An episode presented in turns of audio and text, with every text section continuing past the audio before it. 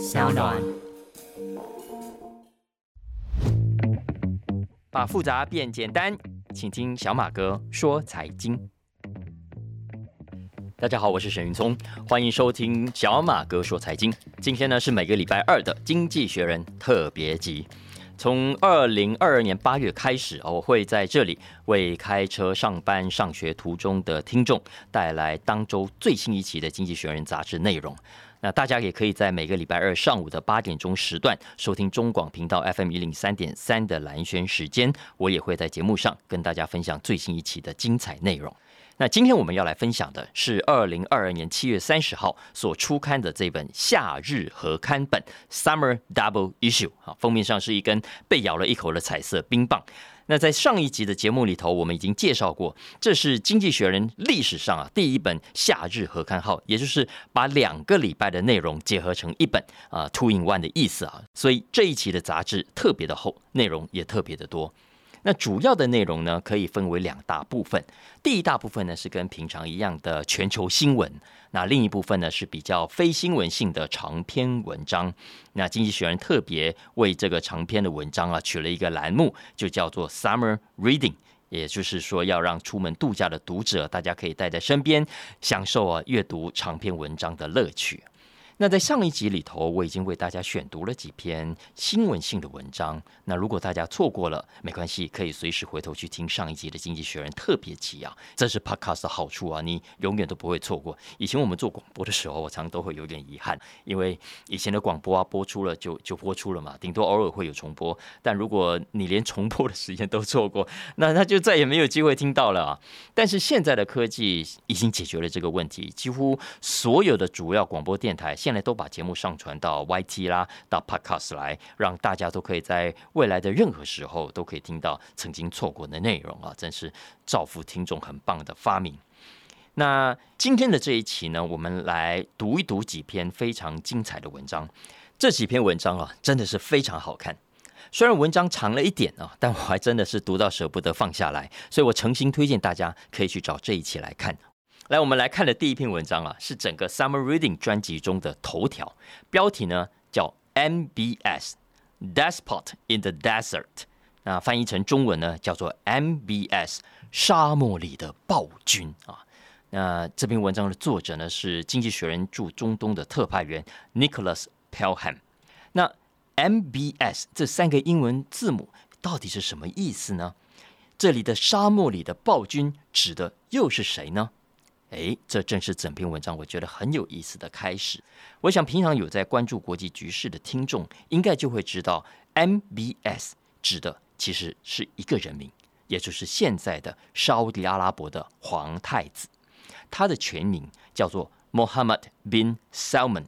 那这个名字很长嘛？哦，哪里有人在报新闻的时候，Mohammed bin Salman 然后念完？所以英语世界的媒体都直接简称他 MBS 啊。那 MBS 这位皇太子，他不但知名度很高，我认为如果要西方的政治观察家啦、媒体啦、学者啦票选他们心目中整个中东最重要的一号人物，在国际政治上扮演最关键角色的中东领导人，在全球经济上最有影响力的国家领袖，在治理国家这件事情上最神秘也最有争议的集权国家统治者，我认为这个答案非 MBS 莫属。我想这也是为什么《经济学人》要把这篇文章放在这一期整个 Summer Reading 的第一篇，因为 MBS 实在太重要了。那为什么这么说呢？因为你看了这篇文章就知道，这几年来沙特阿拉伯有许多做法，有许多的作为，真的让西方国家，其实包括我们台湾在内的读者哦耳目一新。这些改革让我们耳目一新，就是由这位 MBS 所推动的。比方说，我相信你一定都有看过新闻啊。以前在沙特阿拉伯，女人是不能随便出门的，对不对？不能开车，当然也就不能考驾照啊。但是，MBS 在二零一七年到二零一九年，先后打破了很多的回教世界传统。比方说，女人现在不但可以开车、考驾照，甚至呢还可以开着车子到足球场上去看足球比赛。我们知道沙特阿拉伯很喜欢足球啊，所以足球赛在那里是国民运动。那这些事情其实，在我们这里本来就是稀松平常的事情。但是不要忘了，在沙特阿拉伯，它是一场惊天动地的大改革。还有 MBS 也开放了很多西方的娱乐和文化活动，比方说，大家是小贾斯汀的粉丝，有没有 Justin Bieber 的粉丝？你就一定知道，他去年底呢就跑到沙地去开演唱会。这个事情当时闹得很大，因为有人认为 MBS 这个人满手血腥啊，杀害了所有对他不利的人，所以呢，有人呼吁小贾斯汀啊，就取消演唱会啊。不过他后来还是去演唱了。那经济学人写这篇文章的特派员说，他自己也曾经目睹了沙地这几年来的改变。现在他可以在沙地看到 F1 大赛，有没有一级方程式的赛车？可以 K 歌，还可以办沙滩派对、电音派对。然后呢，这个派对上的吧台上，哎，居然还提供含酒精的饮料。哎，我们知道回教徒的戒律是很严格，他是不能喝酒的啊。那这些都是 MBS 统治下的改变。所以你想想看，西方媒体他很难不对这位年轻的皇太子刮目相看。呃，这里可能我稍微解释一下，因为大家听到这里可能会觉得，哎，在这种集权国家，统治者不是应该国王吗？那 MBS 我刚才说他是皇太子，为什么呢？现在英国是英女皇在位，政治上也没有查尔斯王子的戏份啊，所以 MBS 只是皇太子。为什么说是他带来的改变呢？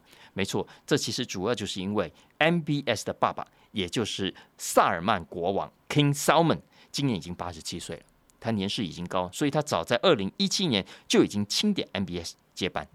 那今年三十六岁的 MBS 现在的正式头衔虽然是副首相兼国防部长，但他已经是实职的统治者。前面讲的这些改革就是出自他的手笔。但问题是啊，以上这些都只能算是拥抱西方消费文化，它不等于真的拥抱西方的民主价值。事实上，MBS 也是一个出了名的高压集权统治者。他非常不喜欢被批评，他非常喜欢大权在握的感觉，所以有人反对他呢，都会被他修理。经济学人的特派员呢，他就他就发现阿拉伯的老百姓都不敢公开批评政府，因为都怕惹祸上身。那刚开始，其实包括经济学人的记者在内，西方媒体呢对 MBS 是有所期待的，至少大家看到他展现出跟他爸爸、跟他爷爷不一样的风格，他对西方文化的接受度非常高。而且你看，他推动的政策好像是真心要打开沙地阿拉伯的门户，展开双臂拥抱西方价值，展开双臂拥抱西方的市场，那把沙地阿拉伯打造成现代化国家。经济学人自己的特派员也承认。他说：“就连他自己当初听到 MBS 说要把沙特阿拉伯的社会跟经济现代化，他也非常 impress。他也觉得 MBS 正是一个有远见、有热情、有亲和力，而且很清楚方向、也很重视细节的领导人。因为他亲眼看到 MBS 身边有很多人每天都忙到深夜。”他也看到，也真的有沙特阿拉伯的男人以前不能穿短裤出门的，大家知道吗？在回教国家，包括我在马来西亚，其实以前也是一样的。你到政府部门办事啊，你不可以穿着短裤，不可以穿着拖鞋进去，你要有基本的服装礼仪的啊。那这是回教世界，我认为很好的传统。但是现在沙特阿拉伯已经有人可以在公开场合穿着短裤，然后并没有被宗教警察给制止，所以他也看到当地电视台甚至已经可以讨论同志话题了。然后呢？美国的很有名的约会网站 Tinder 有没有？现在也在沙特阿拉伯解禁了。所以西方国家很多的运动比赛也开始可以举行，摔跤啦、拳击啦等等。所以换言之，沙特阿拉伯这个国家现在看起来越来越像是美国的某一个州啊。但是呢，到了二零一八年，有一件事情把西方记者全部吓坏了，因为大家还记得吗？当时有一位华盛顿邮报的专栏作家不但被杀，而且还被分尸。OK，后来证据显示就是 MBS 派人干的，所以大家现在上网去看都会知道，西方媒体哦就对他非常有戒心，都觉得这个人表面上看起来好像对西方很友善，但私底下心狠手辣，还是要小心一点，还是要跟他保持距离比较好。但是保持距离哈，没有想象中那么简单，说要保持距离就保持距离啊，因为还记得吗？今年爆发俄乌大战，然后呢，现在欧洲国家更想要保持距离的人。不是 MBS，而是普丁。大家都想摆脱对普丁的依赖啊，摆脱对俄罗斯天然气跟石油的依赖，所以呢，没有办法，只好回头找上 MBS 帮忙。OK，所以啦，这就是为什么我们现在在新闻上看到拜登啦，这个英国刚下台那个首相 Johnson 啦，对不对？之前都得亲自跑到沙特阿拉伯去拜一下码头。尤其是拜登，OK，原本口口声声发狠话说要让 MBS 好看，要好好的修理沙特阿拉伯，有没有？结果呢？前一阵子就乖乖摸着鼻子跑到沙特阿拉伯去拜访 MBS，假装自己没有讲过那些狠话，也不管哦，这样法家转弯有多么的丢脸。为什么？为什么拜登要这么委屈？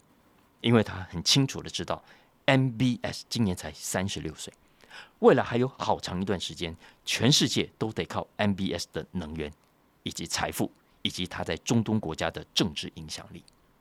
其实早在川普当总统的时候啊，据说了哦，他跟这个 MBS 跟这个川普的女婿，也就是艾凡卡的老公 Krishna，非常的 buddy buddy。两个人呢会透过 WhatsApp 聊天哈。那最近 Krishna 的新书要出版的，里面呢就有提到他跟 MBS 怎样联手安排川普在二零一八年去沙特阿拉伯访问。同一年，MBS 自己呢也跑到美国去访问，去了戏谷找 Tim Cook，去找了 Peter Thiel 啊，还见了这个媒体大亨梅多啊，那个巨石强森啊，也跟他见面了等等啊。所以大家可以想象，沙特阿拉伯是全世界最大的石油产国，也是全世界人均所得最高的国家之一，老百姓很有钱呐。所以统治这个国家的皇族，你可以想想看，他的财富更是吓死人，对不对？然后 MBS 手上所掌握的。主权基金高达两千三百亿美金，所以啊，那些想发财啊，想要从有钱人身上捞油水的人，特别是西方这些投资银行业者啊、奢华品的业者啊，有没有都想要想尽办法跟沙特阿拉伯的皇族攀关系、打交道？尤其对美国人来说啊，哎，大家听到皇族都觉得充满了神秘感，都很好奇啊，所以都想去看看他们到底跟我们之间有什么不一样，所以对皇族有一种莫名的好感。当然也不只是美国人啦，你我们自己可以想象一下嘛。今天如果我们在路上遇到一个人，然后他跟你说他是沙特阿拉伯的王子，你觉得你心里会怎么想？OK OK，你你很可能觉得他在胡乱，最好是这么巧在路上可以遇到王子啊。不过先不管，我们假设他不是胡乱，他是真的王子，请问你会不会觉得他一定很有钱？你会不会觉得你真的会想认识一下这个人？然后呢，跟同学聚餐的时候，跟同事聊天的时候，你可以说，哎。我今天见到沙特阿拉伯王子哦，我有他的 WhatsApp。总之啦，时间的关系，我们这里没有办法把这篇文章整篇的读完，大家可以去找文章来读。如果还是读到意犹未尽呢，还是想多认识一下 MBS 这位老兄，我推荐大家另外两本书。一本呢是两年前美国《纽约时报》驻贝鲁特分社主任 Ben Hubbard 他所写的一本非常精彩的 MBS 传记，书名叫做《MBS: The Rise to Power of Mohammed bin Salman》。非常好看，不过好像还还没有繁体中文译本。那另一本呢是去年两位《华尔街日报》的中东资深记者所写的，呃，书名叫做《Blood and Oil》，呃，血与油啊，呃，类似血钻石，它是血石油啊。那这本书有中文版，是联经出版社出版的，中文书名改叫做《成王之路》。那大家有兴趣可以去找书来看。不过不管大家有没有读，我至少希望大家听了这一集的 Podcast，要记得 MBS 这位老兄。他到底是一个开明的、真心要把沙特阿拉伯带向现代化国家的政治家，还是呢，如西方媒体所担心的，只是一个沙漠中的暴君？我们继续看下去。来，接下来我要讲的第二篇文章，也是我最近所读到最有意思的文章之一啊。他谈的呢是现在很多人生活中已经 缺少不了的各种社群媒体上所分享的短片。啊，不管是抖音啦、TikTok 啦、YT 啦，还是 FB 啊，我自己的群组上，我告诉大家，每天呐，每天呐，都有人在分享各种各样的短片啊，有些大陆的，有些美国的，有些马来西亚的，有些香港的啊。如果真的要认真看，我估计啊，大家当每一天花个一两个小时在这种短片上，是很轻而易举的事情。所以，我想大家一定也想过，为什么会有这么多的短片被制作出来？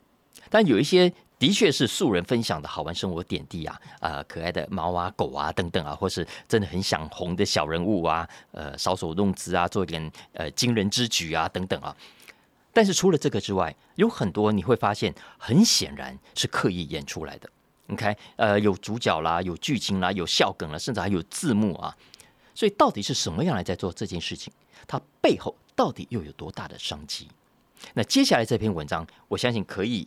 呃，很大的程度解答你的疑惑，因为读了这篇文章，我想你一定会跟我一样，对抖音啊，对 FB 啊背后这个庞大的结构跟商机目瞪口呆。那这篇文章的标题叫做 “Hocus Focus: How Magicians Made a Fortune on Facebook”。我们知道英文有一句话叫 “hocus pocus”，是恶作剧的意思啊。他其实讲的，他把他这个 “pocus” 改成 “focus”，意思是说这个恶作剧呢是有针对性的，针对谁呢？针对网络上的你我。好，那文章一开始其实讲到几个月前在社群媒体上很红的一则短片。那这个内容，搞不好你有看过？她是一个女的，她在示范什么呢？示范怎样用马桶做奶昔。对，就是大便小便的那个马桶。然后呢？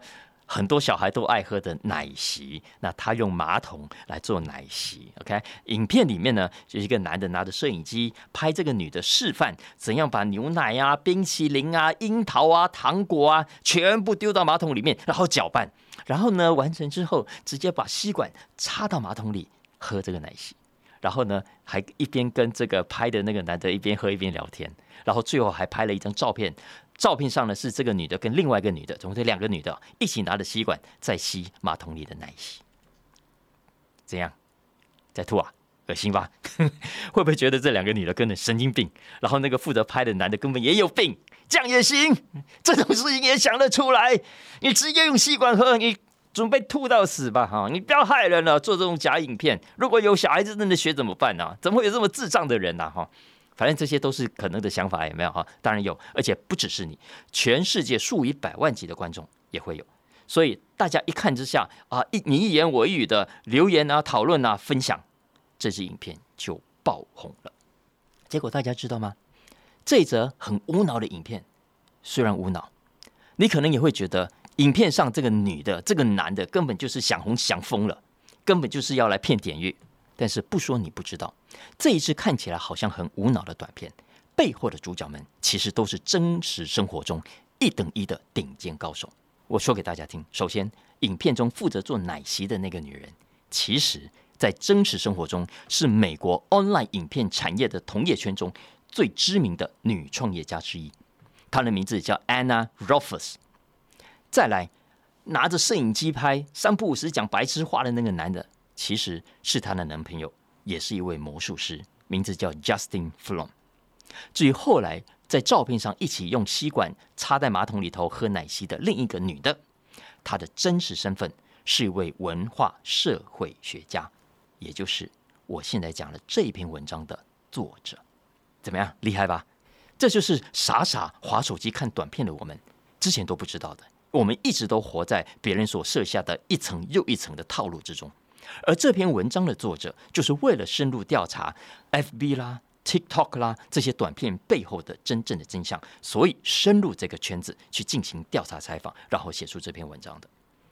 刚开始他也以为啊，会玩这种网络短片的人应该都是年轻人嘛，都是所谓 Z 世代嘛啊，至于这些人反正闲闲没事玩票打发时间。但没有想到，他深入调查之后发现，原来这背后是一个很专业的产业。有一整套制作短片的公式，他们很清楚知道要怎样拍，要怎样剪，会吸引你的点阅，然后吸引你继续看下去。只要你继续看下去，他们就能赚到广告费。大家知道吗？像刚刚讲的 Rufus 跟 From 这样的团队，有时候光靠一支成功的短片哦，他所赚到的钱就够他们买一台特斯拉，好赚吧？当然，Ruffers 跟 From 之所以可以这么成功，并不是只靠自己很厉害。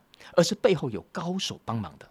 这个高手之一，在这篇文章里头有提到，就是远在拉斯维加斯有一位小有名气的魔术师，他的名字叫 Rick Lex。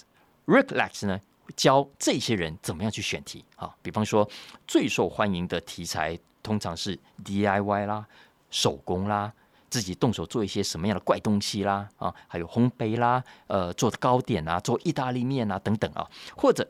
某种疯狂的啦，呃，冒险啦，古怪的啦，匪夷所思的行为啦，当然还有呃很热门的什么劈腿被抓啦，这个走那种色情擦边球的影片等等啊，所以这些根据他们的调查都是很受欢迎、很容易被疯转的影片的题材。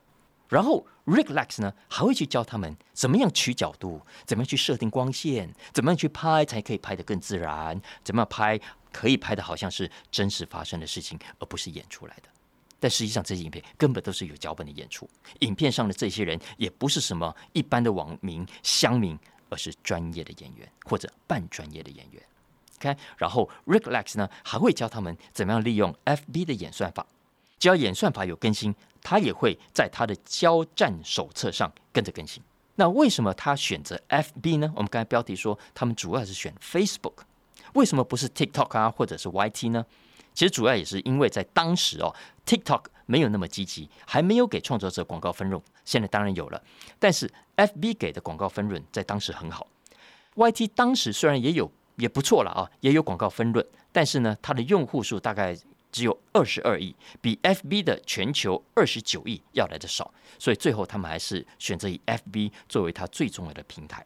那据说啊，现在有将近两百组像 Rufus。这样的 creators 啊，创作者跟 Rick Lex 合作，接受 Rick Lex 的指导，然后呢，Rick Lex 在自己的粉丝页上啊，也会转贴这些作品，然后最后呢，所赚到的广告分论，大家一起猜账。看，写这篇文章的社会心理学家，他花了好几个礼拜。跟这些创作者、跟这些 creators 一起混，他们会彼此啊，我有时候我到你家，有时候他到我家，总之呢，换不同的场景来拍各种各样的影片。他觉得这一群人的生活好像是一群玩在一起的大学生，只不过大家都很有钱。OK，也就是说，这是一个已经非常成熟的产业，商业模式啦、角色分工啦都清清楚楚。尤其像 Rick Lex 这样的角色，更是整个产业中最关键的人物。不管是 Rick Lex 还是 Rufus，都赚了很多钱，他们都买了豪宅。所以，到底他们是怎么办到的？为什么他们可以这么精准的去抓到大家想看什么样的影片呢？这篇文章要讲的就是 Rick Lex 这个人的故事。那作者之所以会接触到这个题材，其实也是因为受到 Rick Lex 的邀请。因为作者之前呢写过一本很有趣的书，谈夜店社会学。Rick Lex 呢是读了之后觉得很有意思，所以主动找上这个书的作者的。那 Rick 自己告诉这个作者说，他从小就喜欢魔术，所以呢，他会把自己表演魔术的影片啊放到 YT 啦，放到 FB 上。不过当然刚开始也没什么人点阅。那他当时呢是常常跑到哪里去啊？跑到星巴克去，一待就是一整天。然后呢，在星巴克反复的做各种的实验，在里头表演各种的魔术，然后录下来，然后呢自己剪，自己上字幕，自己上传。总之啦，自己来。低成本，几乎零成本啊，所以这个影片的品质也可以想象不会太好。但不管好不好，他自己每一次上传之后都会跑去看。如果他觉得哇反应不怎么样，他很快就会赶快把这个影片拿下来，然后另外想点子。总之，他在那段时间一个人练功，不断去研究什么样的影片会受欢迎，什么样的题材会勾人继续的看下去。所以，二零一七年的时候，他的影片哦几乎都有了一亿以上的点阅哦。一亿哦，有没有流口水？可是呢，就算是这样，还是没有赚到很多的大钱呐。所以有一次呢，他跟他的朋友，他的朋友在好莱坞拍电影啊，聚餐的时候，对方笑他：“嘿，我们一样在做影视产业，对不对？我看我们赚的是多大的钱，你呢？你花这么多时间搞这些影片，结果什么钱都没赚到。当时让他觉得很丢脸，也很挫折。到底还要怎么做才能够把这么高的点阅变现呢？就在这个时候。同样感受到挫折的还有另外一个人，这个人就是脸书的老板祖克伯。因为祖克伯发现，FB 呢虽然也有在推 video 的平台，可是始终落后 YT 一大截啊，不管怎么样都追不上。所以呢，祖克伯决定推出了现在大家都知道的叫 Paid Creator 的计划，也是付费的 Creator 的计划，鼓励创作者，只要你有一万个粉丝以上，就可以加入这个计划，开始享有影片的广告分润。Rick 就是当时最早加入 FB 这个计划的创作者之一。那他的影片本来在 VT 就很受欢迎啊，现在只是转到 FB 来，所以果然很快他在 FB 啊所收到的广告分润的支票，后我告诉大家，刚开始的时候不多，可是后来呢，据说几乎每个月都有六位数，六位数哦，就是十万美金以上的收入哦，十万美金一个月就是月收入可以超过三百万台币哦，怎么样 啊？好了，手帕给你擦口水。所以虽然已经赚到钱，但是呢，Rick 他没有因此就停下来，他还是不断的在找更好的方法。比方说，他就会发现这种影片的画质，嗯，不可以拍的太好，因为你太好太精致会让人家觉得假假的啊，所以要刻意的粗糙一点啊，像是乡民上传的，然后也会比较吸引人。再比方说，他也会知道这个影片如果可以让主流媒体跟着报道，跟着。转贴哇，效果会更好，所以他也会想办法让媒体去关注他的影片。特别是过去这两年疫情爆发，其实也给他带来新的机会。因为大家知道吗，在这两年当中，很多学表演的啦，很多学表演艺术的啦，很多艺人啊，呃，本来就很会表演嘛。但这段期间被关在家里，哪里都不能去，没有办法工作，所以呢，他决定去找这些人一起来打拼。他负责把自己这几年来所学到的心得教给大家，然后大家一起赚。根据这篇文章的作者说啊，他说 Rick 啊。他现在所遭受的人数越来越多，收入呢也越来越吓人。去年底啊，他们这些人总共加起来，可以从好几个平台，YT 啦、FB 啦、Snapchat 等等啊，一个月赚到多少钱？大家知道吗？五百万美金。所以他自己也承认，自己做这一行啊，真的是挖到宝、发大财了。但大家如果平常就有在关注，就会知道，发大财的不是只有 Rick。其实十几年来，已经有很多的网红赚到饱饱的啊，各种表演才艺的啦。比方说，有一个康乃狄克州的女孩，美国女孩，她拍自己跳舞，然后传到 TikTok 上，大家知道吗？去年她的收入是一千七百五十万美金。OK，不过 Rick 他们的做法跟这些网红不一样，因为网红基本上靠的还是自己的才华、才能、特色跟知名度，可是 Rick 基本上靠的是很聪明玩弄观众心理的技巧。同一段时间，其实有一另外一个人，一个英国佬，他的名字叫 Julius Dan，他算是 Rick 的同行啊，他也同样带出很多的网红团队。那更有意思的是，不管是 Julius 还是 Rick，他们两个人都有个共同点，也就是他们都是魔术师出身的，魔术师出身的啊。呃，只是 Julia 他后来 良心发现，他觉得自己这样做可以赚钱，没错。可是有有骗人点阅的罪恶感，所以后来就不玩了，就跑回伦敦去了啊。但不管，显然他们都把自己的魔术师才华运用到 social media 的影片上了。